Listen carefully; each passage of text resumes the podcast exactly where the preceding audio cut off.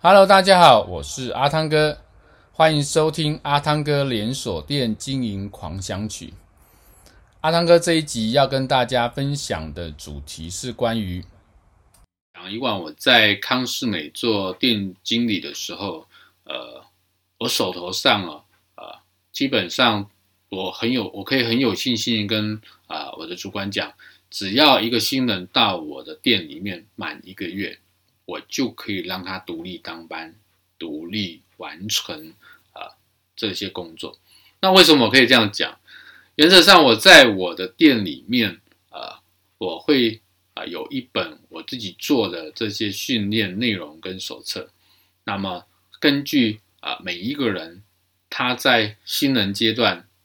所要学习的内容，我们来去做这些强化。那这些学习内容上就包含两大块，有第一块是属于电务的学习，第二块就属于商品专业跟销售技巧的学习。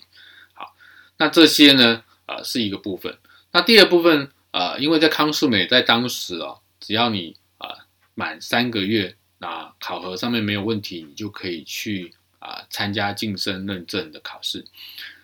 所以在这一块里面，我们我有一整个训练的一个方式，那这整个训练方式会配合整个公司在训练认证的机制里面来进行，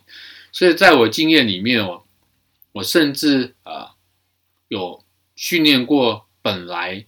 呃在别的店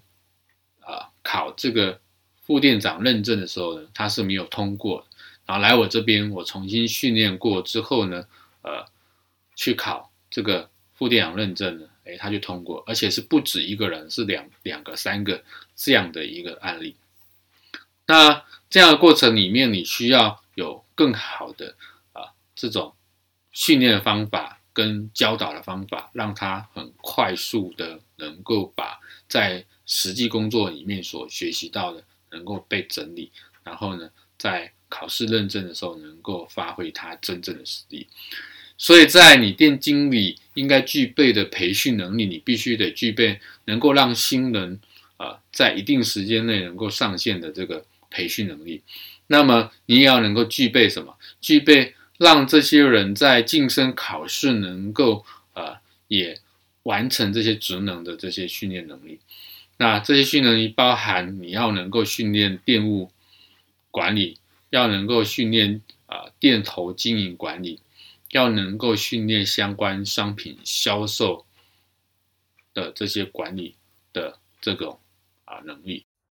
这是这一集跟大家分享的主题。欢迎您继续收听下一个主题，拜拜。